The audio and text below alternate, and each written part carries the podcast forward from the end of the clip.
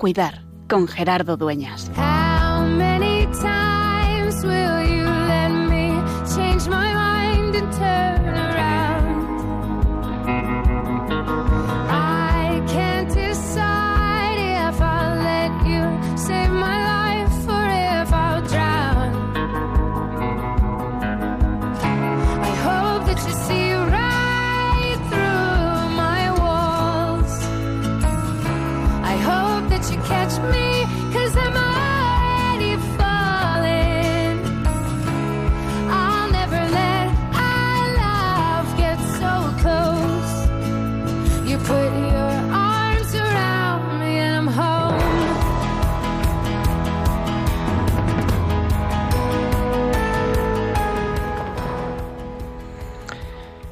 Los judíos, entonces, como era el día de la preparación, para que no se quedaran los cuerpos en la cruz el sábado, porque aquel sábado era un día grande, pidieron a Pilato que les quebraran las piernas y que los quitaran.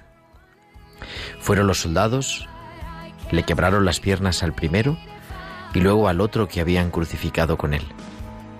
Pero al llegar a Jesús, viendo que ya había muerto, no le quebraron las piernas, sino que uno de los costados, con la lanza, le traspasó el costado, y al punto salió sangre y agua.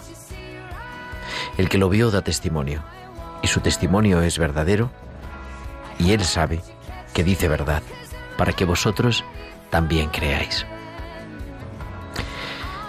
Del costado traspasado de Jesús, de ese costado de Cristo en la cruz, sale sangre y agua.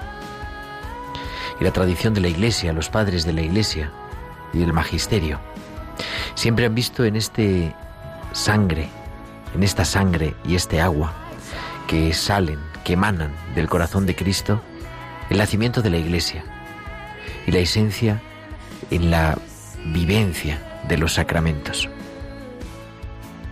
La Iglesia vive del bautismo y vive de la Eucaristía, representadas en la sangre y en el agua que emanan del costado traspasado de Cristo, del costado abierto de su cuerpo en la cruz.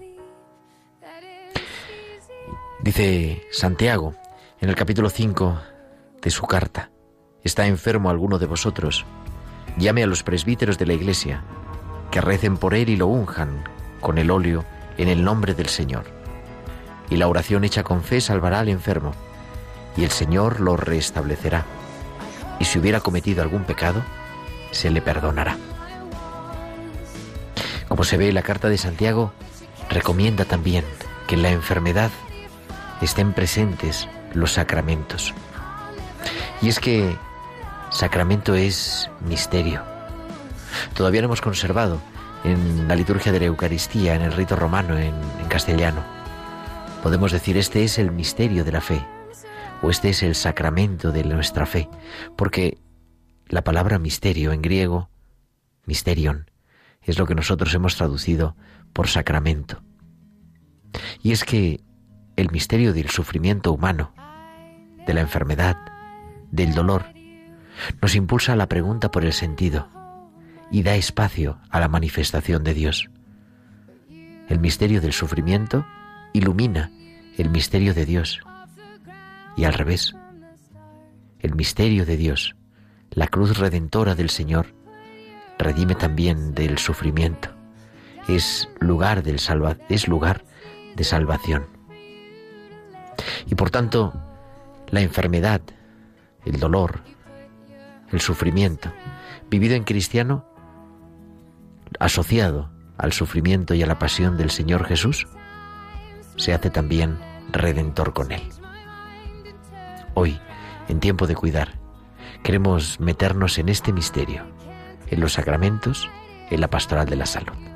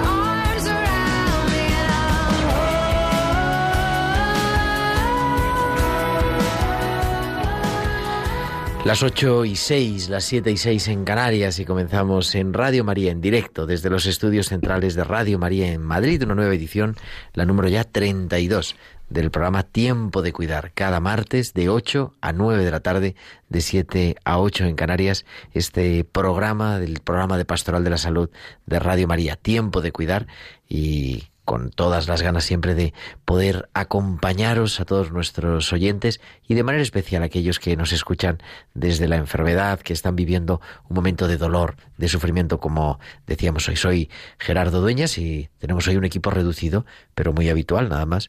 Está al otro lado del cristal Natalia Montero. Muy buenas tardes, Natalia. Buenas tardes, Gerardo. Hoy nos hemos quedado casi solos, pero tenemos a todos nuestros oyentes que nos acompañan y además Natalia ha venido con equipo. Está Sandra, algo más. Guerrero. Sandra Guerrero, muy buenas tardes. ¿Cómo estás? Buenas tardes, muy bien. Que se ha acercado hasta los estudios también de Radio María en Madrid para acompañarnos en este programa Tiempo de Cuidar. Un programa en el que vamos a hablar de algunas cosas, de tres cositas sencillas.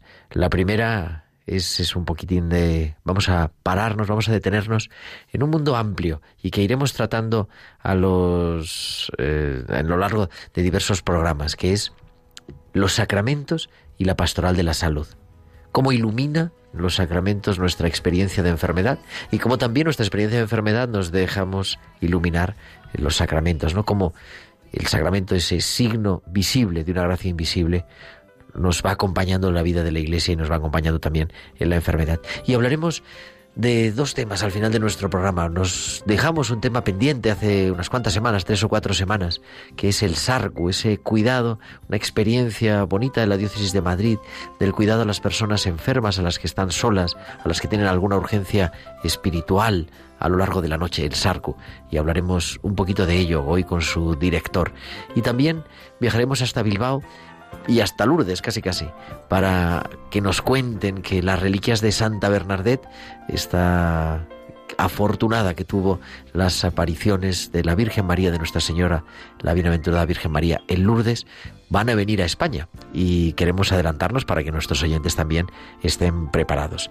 Todo eso y mucho más, nos encanta recibir sus mensajes, nos encanta recibir sus correos, pero Natalia, les tenemos que recordar cómo se pueden poner en contacto con nosotros.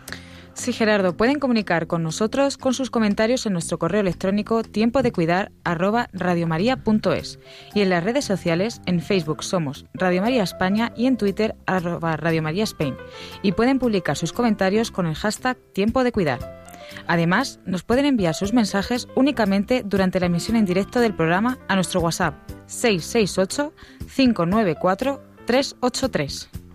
Y decirles, nos escribía Moon desde no sé de dónde, un correo esta semana preguntándonos entre programa y programa que habíamos hablado de un libro Montserrat y Bonifacia, ellas dos, nos escribían pidiéndonos su el título del libro, lo dijimos el otro día, Acompañar el final. Es un libro publicado por la BAC, la Biblioteca de Autores Cristianos. Acompañar el final.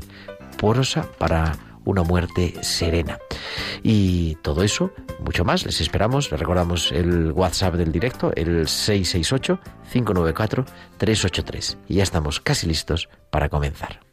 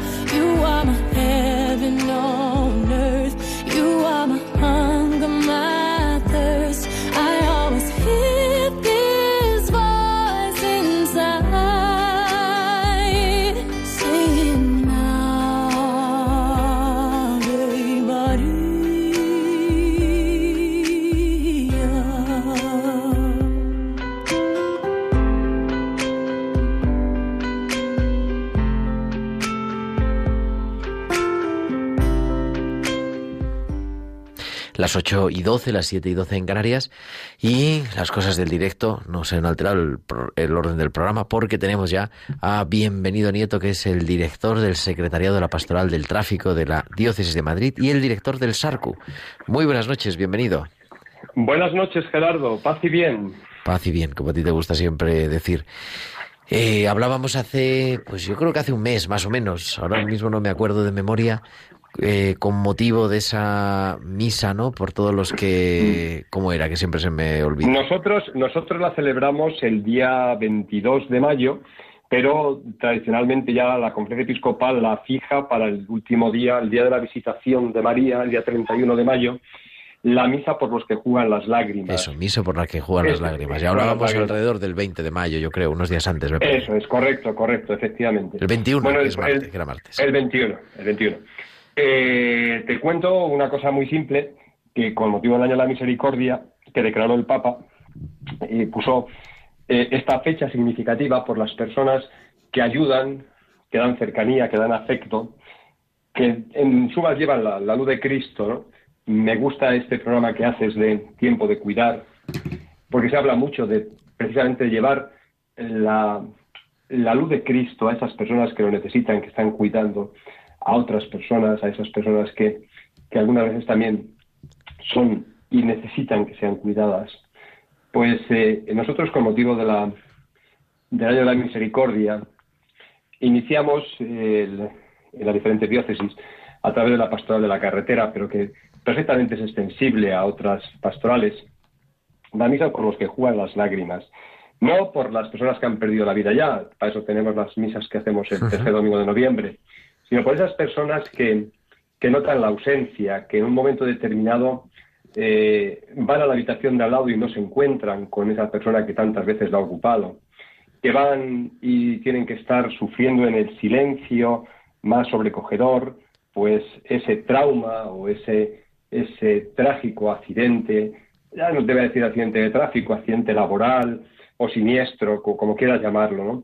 Y por eso pusimos la misa que tiene muy buena acogida, la verdad que tiene extraordinaria acogida. De hecho, ya este año la Conferencia Episcopal ha fijado, la Conferencia Episcopal Española va a fijar, a través de la Pastora de la Carretera, como mm, fecha ya fijada el 31 de mayo, día de la visitación de María a su prima Isabel, que se pone en camino, en ese camino que tantas veces nosotros también nos ponemos, ¿no? Todos salimos mínimamente, vas a un hospital, te pones en camino desde tu casa, desde la parroquia, vas a una residencia de ancianos, te pones en camino. Y en ese camino pasan muchas cosas. Por eso eh, queremos que el camino sea alegría, pero también queremos que ese camino mm, se lleve la ternura, se lleve la afectividad, la emotividad y se lleve la fraternidad de Cristo, la fraternidad de los hermanos. Por eso, desde la pastoral de la carretera, lo estamos fomentando, porque la muerte nunca se entiende, es difícil entenderla. Desde la fe la puedes asimilar, ¿no? Pero para muchas personas es muy difícil. Entonces, cuando, cuando te ves en situaciones de este tipo, de esta naturaleza, la fe tiene que hacerse más viva, tiene que hacerse más presente. Y nosotros queremos hacerlo. Decía, por ejemplo, una enfermedad, que sobreviene una enfermedad, pues, pues hay que aceptarla. Pero cuando es una muerte tan brusca, tan repentina, tan sin sentido, como puede ser un siniestro vial o un siniestro laboral, es difícil de comprender, es difícil de entender, es difícil de asimilar y de, y de aceptar. Por eso tendremos que estar siempre más pendientes de estas personas, de las personas, no ya de la que ha perdido la vida, que ya tiene pues esa la mala suerte, ¿no? Desde el punto de vista de no seguir aquí a lo mejor disfrutando de, de, hacer más cosas a, a, la mayor gloria de Dios. Pero bueno, las personas que notan la ausencia son las que de alguna forma sí necesitan de nosotros. Y por eso de ahí la, digamos, un poco la justificación y fundamentación de la misa por los que juegan las lágrimas. Y quedamos aquel día, pero bueno, me, nos gusta también, a mí me gusta que nos recuerdes, ¿no? Y además eh, sensibilizarnos con esto, ¿no? Muchas veces, y, yo creo que también es una dimensión en el sentido amplio de la pastoral de la salud, ¿no? De cuidar a todos los que sufren, también a las personas que están en duelo o que tienen un, no es un duelo físico, pero bueno, un duelo por enfermedad también, ¿no? Tantas personas que quedan incapacitadas, los accidentes de tráfico. estáis acostumbradísimos, estáis acostumbradísimos en la pastoral de la salud en la pastoral de la salud es una de las cosas que muchas veces con más frecuencia te encuentras con las personas que han sufrido la ausencia de un ser querido y que están desconsoladas y que están desafligidas, ¿no? Entonces, bueno, pues, pues necesitamos llevar a esas personas. Y tú lo vives en el hospital, en las residencias, en los sanatorios, con personas ya no tan mayores, sino con personas que, que, notan pues ese, ese tipo de, de trastorno que les ha supuesto la pérdida de un ser querido. ¿no?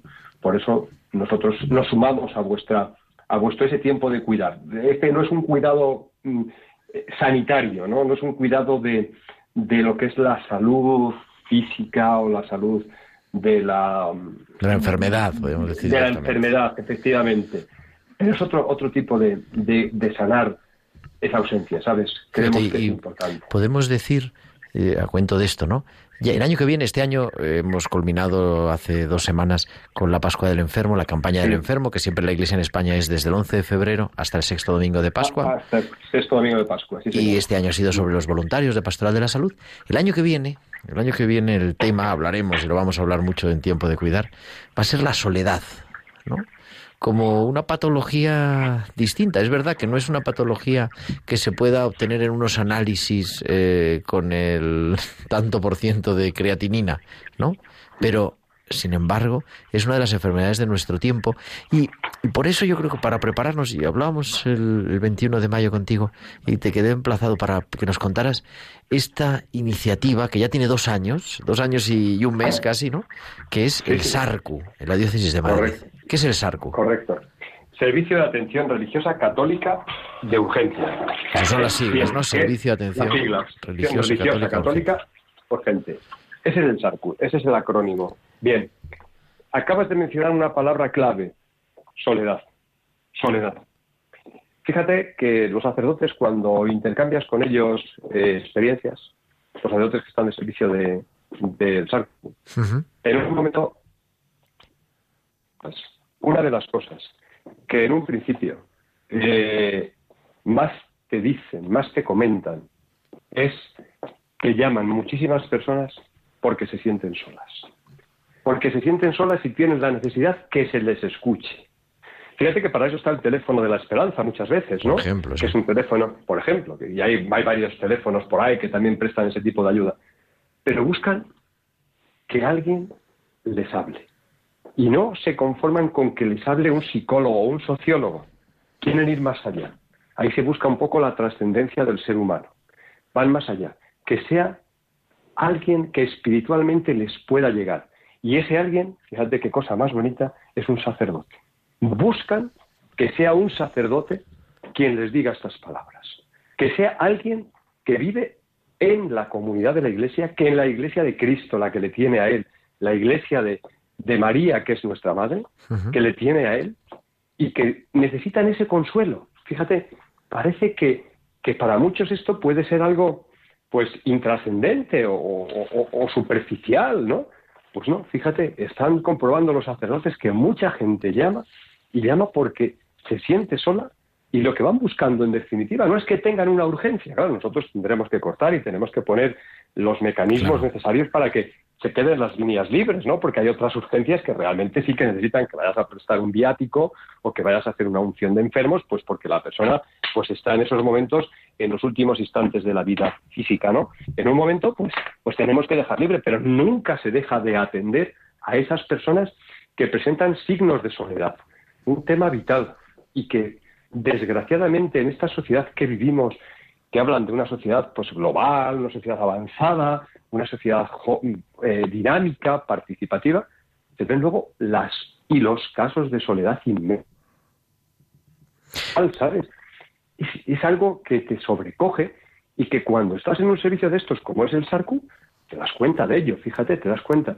De hecho, las últimas jornadas que tuvimos de formación, vinieron y participaron en ellas los eh, mm, responsables del teléfono de la esperanza y nos contaban exactamente lo mismo, ¿sabes? Exactamente lo mismo.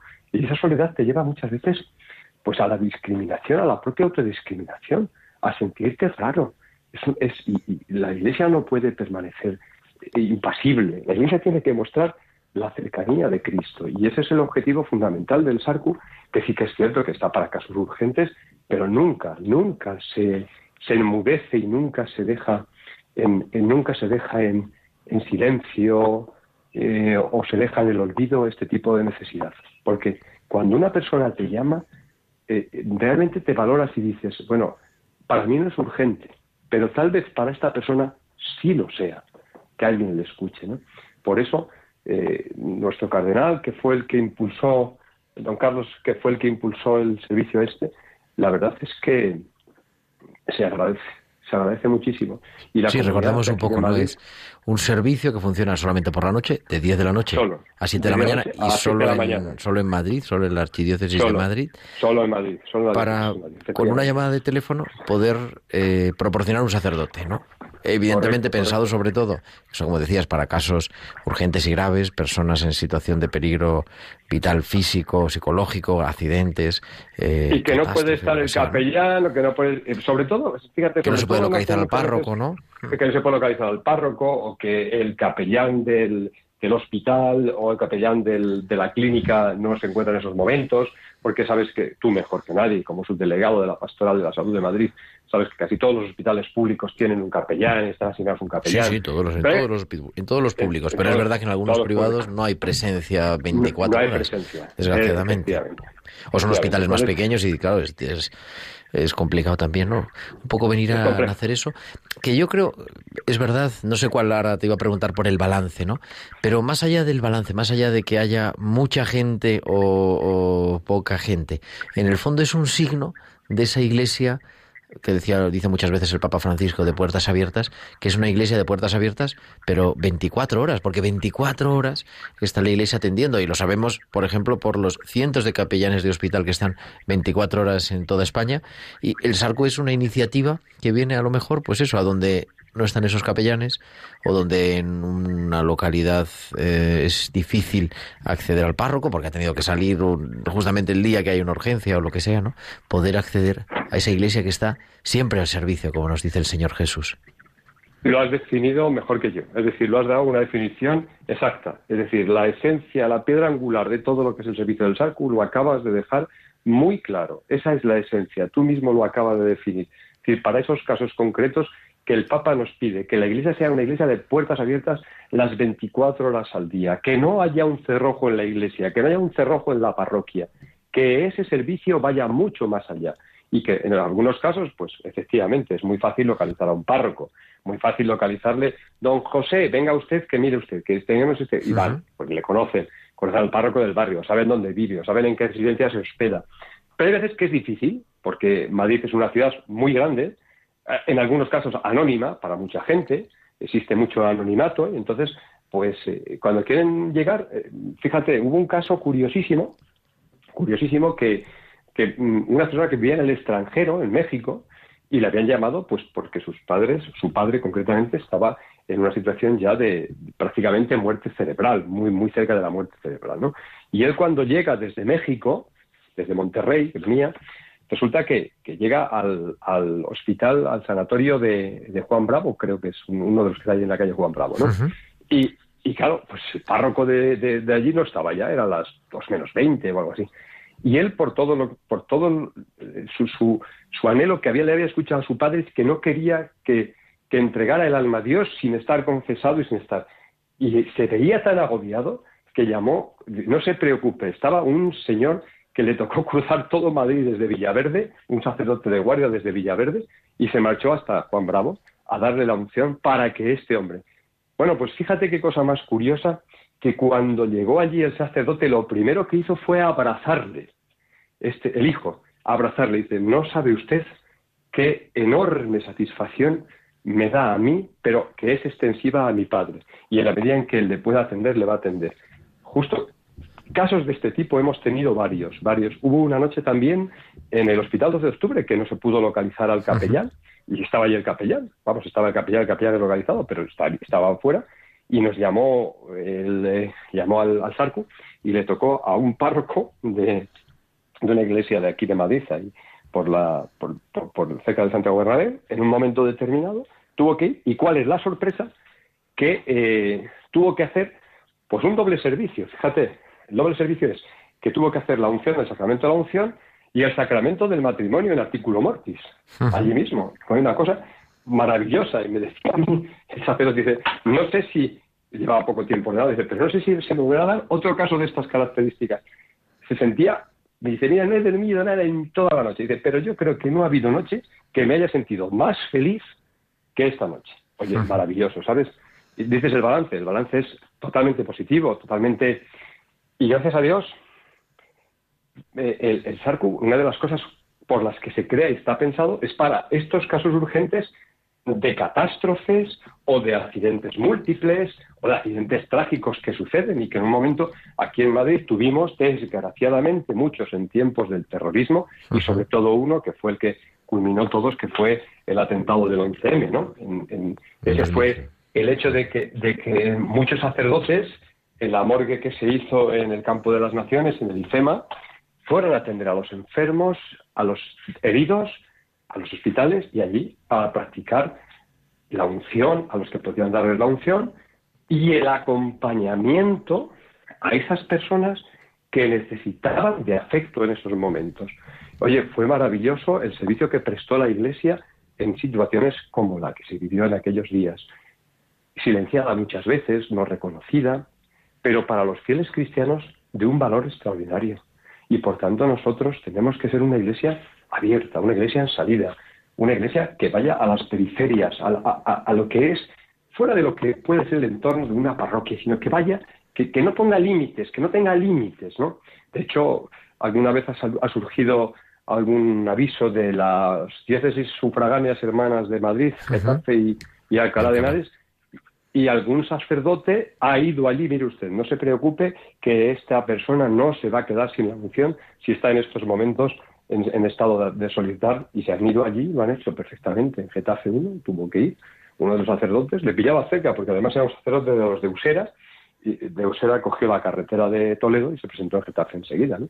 Y otro en, San Fernando de Henares, Coslada, Coslada, que le tocaba también, era uno de los sacerdotes que estaba por ahí por la zona centro de Madrid y se cogió la carretera de Barcelona y se presentó allí para darle la unción. Oye, fantástico, ¿eh? fantástico, ¿verdad? Pues, pues de esta forma es una iglesia que no tiene fronteras, no tiene límites. No es ni de Judea, ni de Samaria, ni los samaritanos nos llevan con los judíos, ¿no? Estas son cosas que van más allá, ¿verdad? Y enormemente satisfechos. Vamos a recordar nada más para terminar, querido bienvenido Nieto, director del SARCU, el teléfono, aunque recordando que es solo para Madrid. Por ahora Solo para todavía Madrid, no sí, está extendido solo para. Madrid. ¿Cuál Solo es el para teléfono Madrid. donde Nueve- tienen que llamar? 913 717 717. 913-717-717, el Servicio de Asistencia Religiosa Católica de Urgencia de la Archidiócesis de Madrid, cuyo director es Don Bienvenido Nieto. Pues querido bienvenido, muchísimas gracias como siempre por estar disponible para Radio María y en concreto para Tiempo de Gracias Cuidar. a vosotros. Tiempo de cuidar, fantástico programa, de verdad, por lo que implica en la pastora de la salud de todos los que estamos alrededor.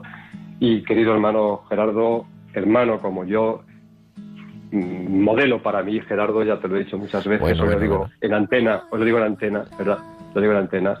Eh, gracias, hermano diácono Gerardo. Otro diácono, bienvenido nieto, te saluda afectuosamente. Que Dios te bendiga. Buenas tardes, bienvenida. Buenas tardes. otro lugar. Los pájaros me cuentan secretos de sal. Voy a cantar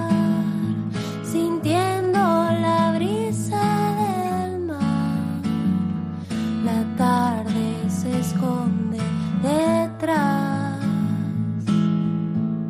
solo veo el horizonte.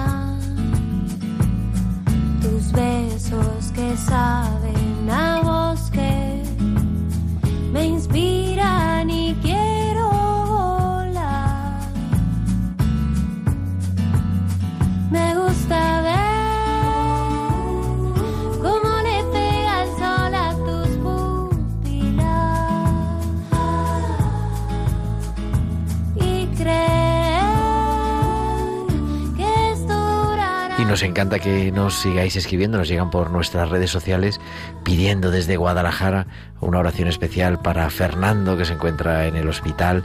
También nos escriben desde Las Rozas en Madrid que piden una oración para Fran que mañana tiene un pues un tema importante, no sabemos bien de qué se trata, pero lo pedimos también la oración. Saludamos a los que nos escriben por nuestro correo electrónico dándonos ánimos, también a los que nos siguen a través de Twitter con ese hashtag tiempo de cuidar y rezamos por todos, de manera especial por todos los que estáis ahora oyéndonos desde la cama, desde el hospital, desde la residencia.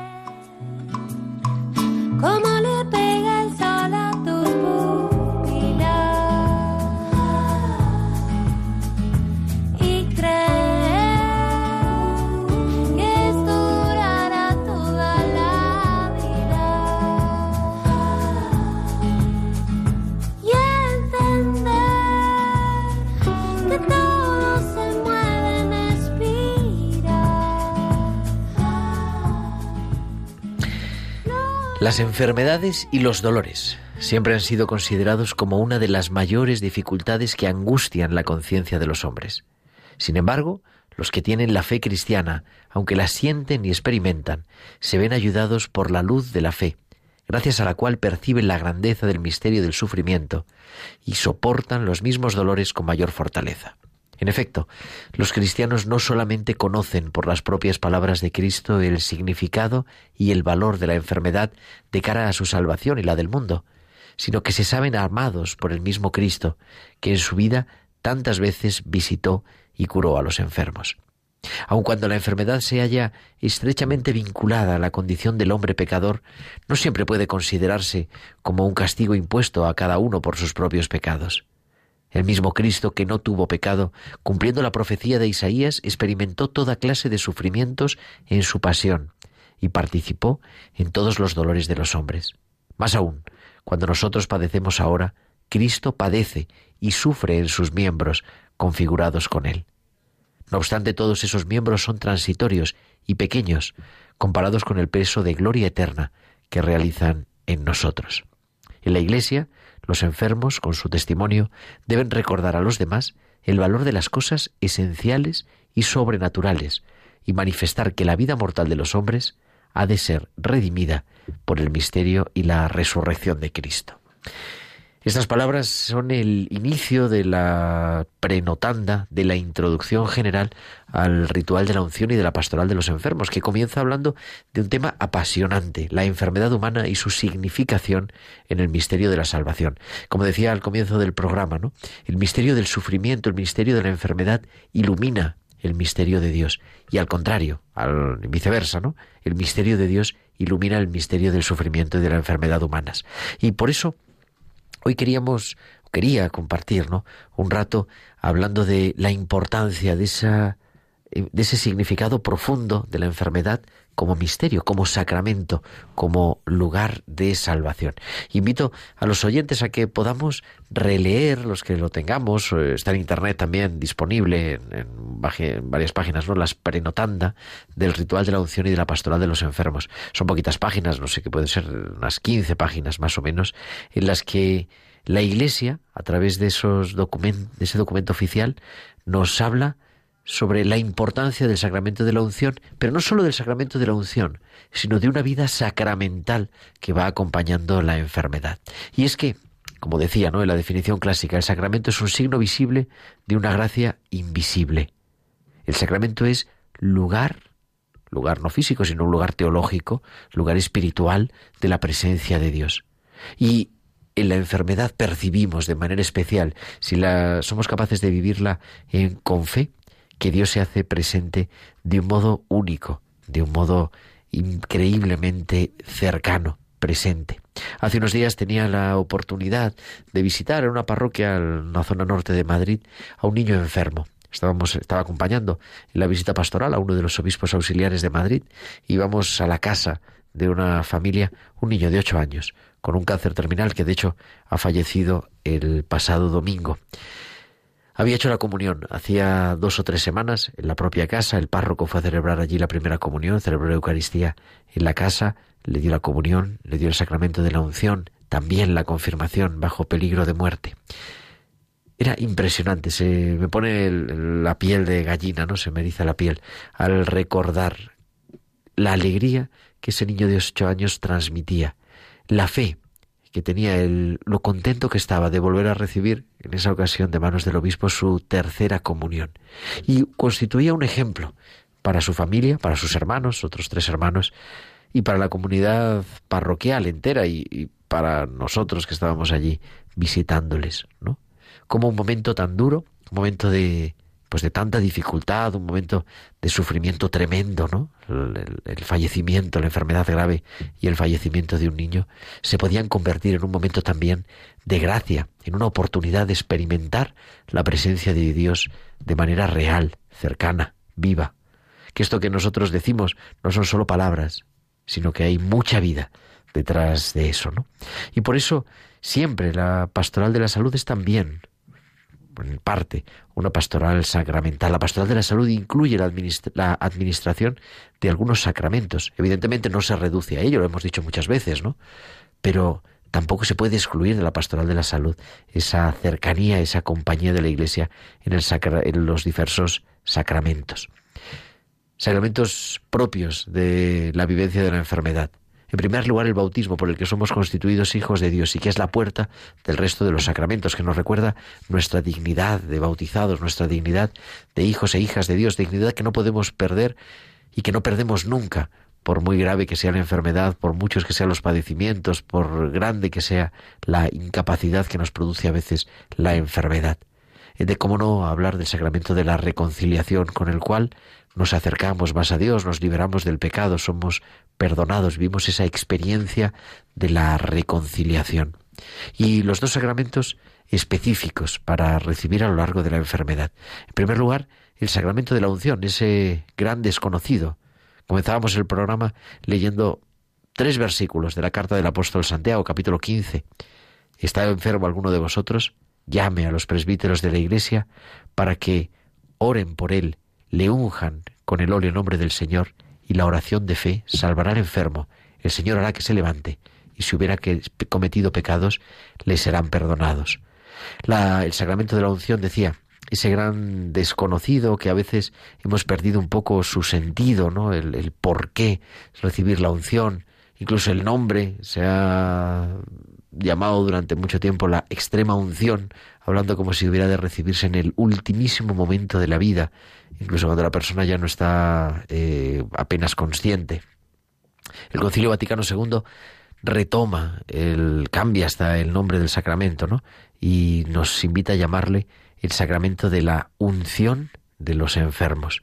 Nos dice Papa San Juan Pablo II en 1992 en una catequesis en la Audiencia Nacional, ¿no? En el lenguaje tradicional, dice el Papa San Juan Pablo II, en el lenguaje tradicional se llamaba extrema unción, porque se consideraba como el sacramento de los moribundos.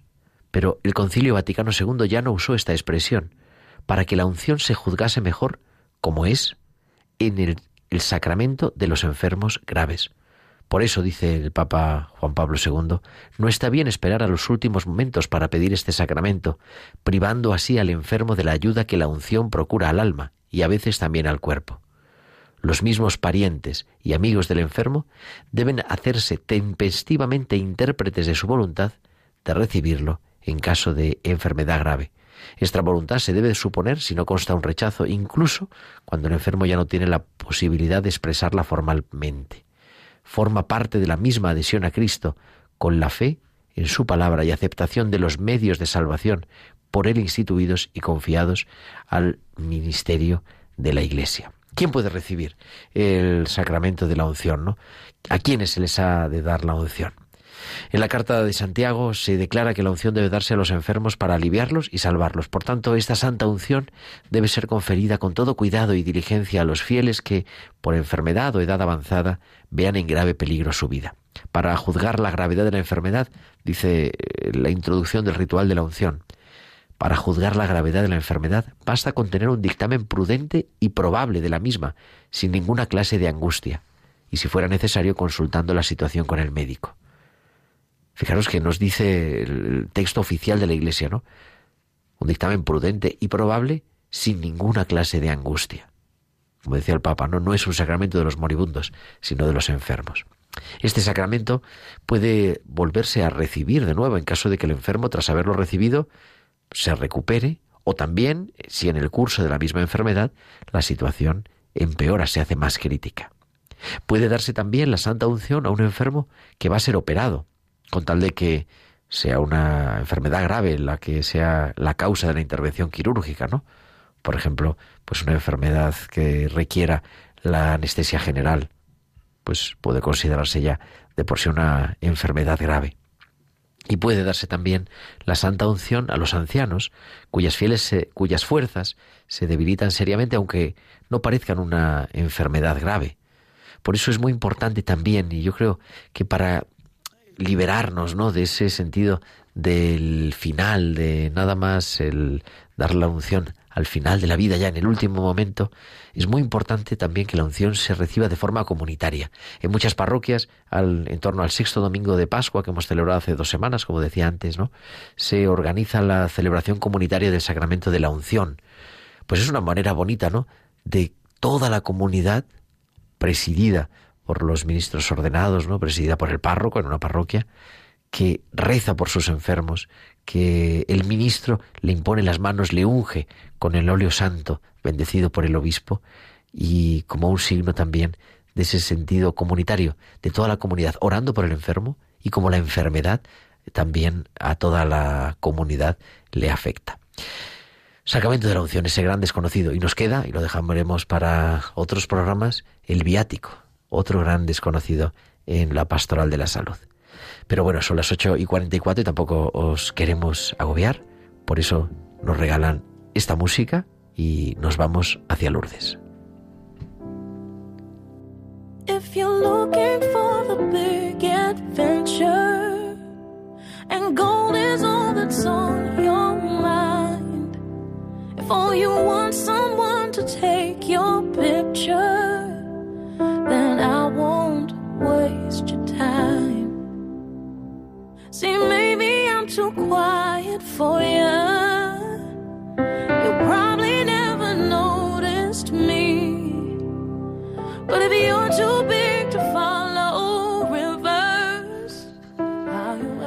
tenemos a las 8.45, 7.45 de la tarde en directo en Radio María en Tiempo de Cuidar, al otro lado del teléfono a don Pablo Garamendi, que creo que nos atiende desde Bilbao. Buenas tardes, Pablo. Así, muy buenas, Gerardo. Desde, Desde Bilbao, el centro del mundo. Aunque bueno, en Bil- pero estás Eh, en te iba Bilbao mismo capi- o en te iba a sitio? decir la capital. No, estoy, estoy al lado, al lado. Estoy en Guecho, pero sí, pero Bueno, pero en Bilbao es la partes. capital en el fondo. ¿eh? Esto es. esto. Pablo No, Garamendi, verdad que es, sí. Digo, el presidente, bueno, el, el presidente de la Hospitalidad de Lourdes de Bilbao y también el presidente de la Federación Española de las Hospitalidades de Lourdes y viene a hablarnos, efectivamente, del Santuario de Lourdes. Nos ha preparado el Ave María de Lourdes nuestra Sí. compañera Natalia para darte la bienvenida. Ah.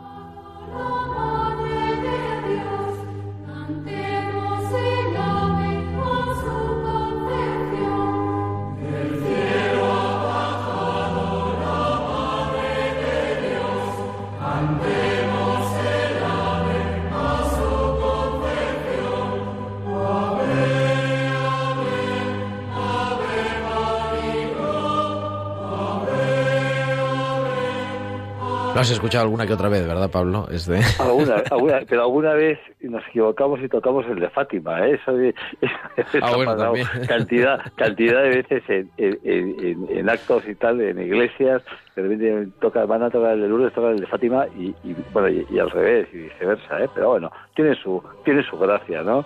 Como dice, También, bueno, al como fin y al decía cabo, una la vez que- Virgen María. eso nos decía el arzobispo de Oviedo una vez que estábamos en Oviedo con el Congreso de Hospitalidades y, que nos contó un chiste que discutían dos, que si su virgen la del otro y tal, y, y un tercero dijo, no os preocupéis que los dos están en el cielo, ¿no? Entonces al final es un poco, o sea, ¿qué más da, no? Así es.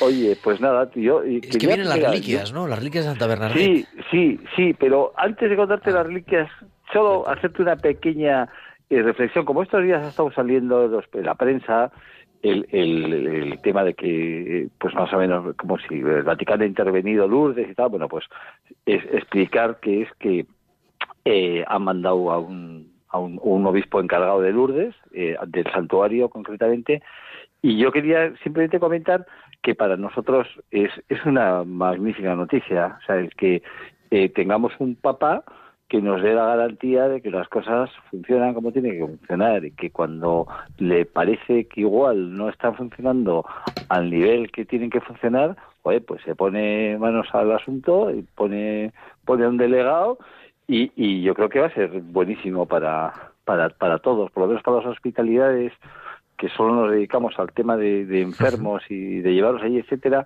pues nos me parece, vamos, maravilloso. Lo que pasa que, claro, sale en la prensa de una forma que puede parecer a mucha gente, pues como que qué mal. Y, y yo creo que es que es al revés, que es qué bien, ¿no? Que pues a lo que les parezca que está funcionando mal, pues lo vayan a lo vayan a arreglar. ¿Eh? Sí, recordamos, eh, yo creo que ha sido, esta semana ha sido nombrado un administrador apostólico, ¿no? El obispo auxiliar de Lille, administrador apostólico solamente para el santuario de Lourdes. El obispo de Lourdes, es. Monseñor Brouet, sigue eh, pastoreando la diócesis completa, pero el santuario de Lourdes, eso está bajo el, ahora bajo el callado, podríamos decir, bajo el pastoreo Sí. de este, del obispo auxiliar Sí, de Lille. Y bueno, pedimos también por él. Sí, que, que seguro que lo hace maravillosamente. Eh, pasa que, claro, en Lourdes hay una visión externa que, que da pues mucho juego a- para escribir artículos, pues que tú ya la ciudad de Lourdes está llena de tiendas, de hoteles. Al final la gente ve la parte del negocio muchas veces eh, privado y que ha habido una crisis económica gordísima en Francia y, en el santuario también y les afectaba al santuario y les afectaba a la ciudad. Entonces, bueno, pues pues que lo, que, lo arreglen, fantástico, ¿eh? Nosotros a lo nuestro. Pues ¿eh? pedimos por él. Bueno, Santa Bernadette, es. viene ver, para Santa España. Bernard- sí, viene para España porque eh, mm, nos, nos, se nos propuso desde el santuario la posibilidad que se había hecho ya en Italia de, de, de, que se hiciera una peregrinación de las reliquias por toda España. ¿no? Entonces, un poco la idea que ellos nos, nos lanzaron es, pues ya que venís vosotros desde España, Lourdes, todos los años, pues vamos a aprovechar de mandaros Lourdes por España eh, para también para que mucha gente que no se puede acercar al santuario pues vaya conociendo porque aprovechando lógicamente la, presencia que va a ser en eh, en 40 y van a ser 46 mm, lugares donde van a estar sí eh, las reliquias por España vamos a tardar tres meses y medio en, hacer todo el recorrido. Entonces irá aprovechando en cada en cada sitio en función de lo que de lo que el obispo del sitio y, y si le ayudan las hospitalidades, lógicamente, eh, vayan programando para los dos días y pico que están en, cada lugar, pues ir viendo un poco que vaya viendo más actos, conferencias, etcétera, y poner un poco en, conocimiento de la gente lo que es todo este mundo de las, de las hospitalidades, que al final eh, eh, consiste en, acompañamiento a enfermos, discapacitados y, más, como se llama el Papa, más descartados que tenemos por ahí, ¿no? Que, que cada vez hay, que cada vez hay más, ¿no? ¿Cuándo viene? Empieza, empezamos en, en septiembre, el 1 de septiembre empieza por Vitoria y más o menos hace un tour, por, va por la cornisa cantábrica, bajaría más o menos por la Vía de la Plata, hacia Andalucía, y luego va subiendo por Levante y no sé qué, Castilla, no sé cómo va entrando en cada sitio, si de memoria, pero más o menos hace un, poco la vuelta, la vuelta en general, ¿no? Prácticamente hasta Navidad, entonces. Hasta mediados de diciembre, sí, sí. Sí, es una, es un proyecto. Bueno, la verdad es que eh, nosotros mm, cuando nos propusieron desde el santuario el tema vimos que iba a haber eh, pues problemas para organizarlo, pues porque si cada uno se organizaba por, su lado iba a ser muy complicado y nos ofrecimos como federación a gestionarlo e incluso a, a, hacer, a hacernos cargo de la parte económica del mismo. Entonces, sí, sí, pero bueno, y económica. Entonces, para esto nos mm, tenemos hemos tenido la suerte que estamos prácticamente cerrando ya una negociación con Halcón Viajes con, de Globalia, con Halcón Peregrinaciones, eh, con la directora de Halcón Peregrinaciones, que es Noelia Ávila, y nos van a mm, financiar una parte importante, nos van a, nos van a pagar ellos, una parte importante de, de, lo que es todo este recorrido, ¿no? Que estamos ahí, pues, el transporte, alojamientos, comidas, etcétera, eh, y es, bastante, o sea, al final es, es un proyecto muy bonito, que, que, lo está dirigiendo fundamentalmente Joan Yeixac, que es el responsable de logística de la Hospitalidad de Barcelona, y, y que, yo creo que va a ser muy, muy bueno para todas las hospitalidades y para toda la gente que pueda acercarse. ya te digo que, a salvo en algún sitio que no, por no circunstancias concretas, no les ha venido bien, algunas diócesis que se acerquen hasta allí las, las reliquias, pues en la mayoría y ya te digo, van casi 46, no sé si son 46 o 50. Y además, hombre, y si no va a la propia diócesis, va a la diócesis vecina, o sea que uno se puede trasladar. Sí, sí, sí, bueno, tienen más complicado, a Canarias al final no van. Canarias no van, pero por ejemplo van a Ibiza, ¿eh? las, las, las reliquias irán a Ibiza, y, y luego en el, resto prácticamente en casi todos los lugares porque o sea, es que es curioso en los últimos años eh, se han creado dos cuatro nuevas hospitalidades en España eh, en Huelva en Jaca en Jaén y el Barbastro y luego están en proyecto otras dos en Málaga y en Teruel. Entonces sí sí o sea, te quiero decir que, que la gente al final eh, ayuda no y, y, y, y todo el tema la parte religiosa asistencial yo creo que está en auge, ¿no? El voluntariado. Pues sí, sí, claro, este desde luego, como un lugar así. ¿Te parece, Pablo, porque nos quedamos sin tiempo, ¿te parece que antes del 1 de septiembre, durante el verano, que todavía nos quedan, le dediquemos un programa a, esta peregrinación también para que nuestros, eh, dar, dar toda la información y para que nuestros oyentes estén enterados de por dónde va a pasar las reliquias de Santa Bernadette? Fenomenal, yo encantado. Desde luego, o sea, cuando quieras quedamos y, nos, me acerco por allí y vamos a ir explicando un poco esto con, calma. ¿eh? Pues nos hablamos. Muchísimas gracias. Pablo Garamendi, presidente de la Federación Española de Hospitalidades de Lourdes.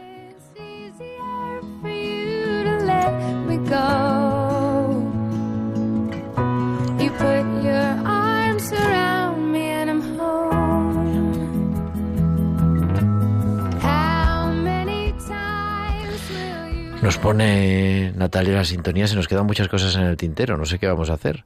Pero bueno, tendremos que hacerlo la semana que viene entonces.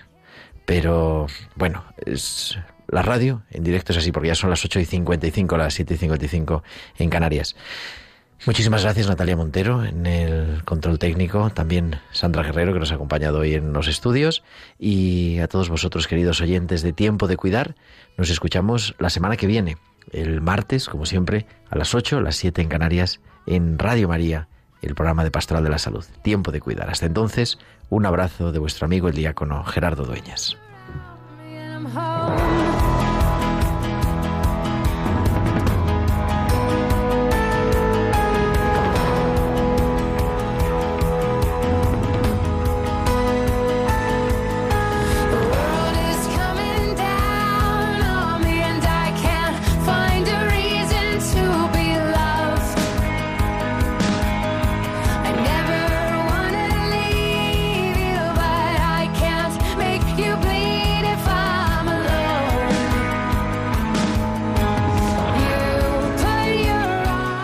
Escuchado Tiempo de Cuidar con Gerardo Dueñas.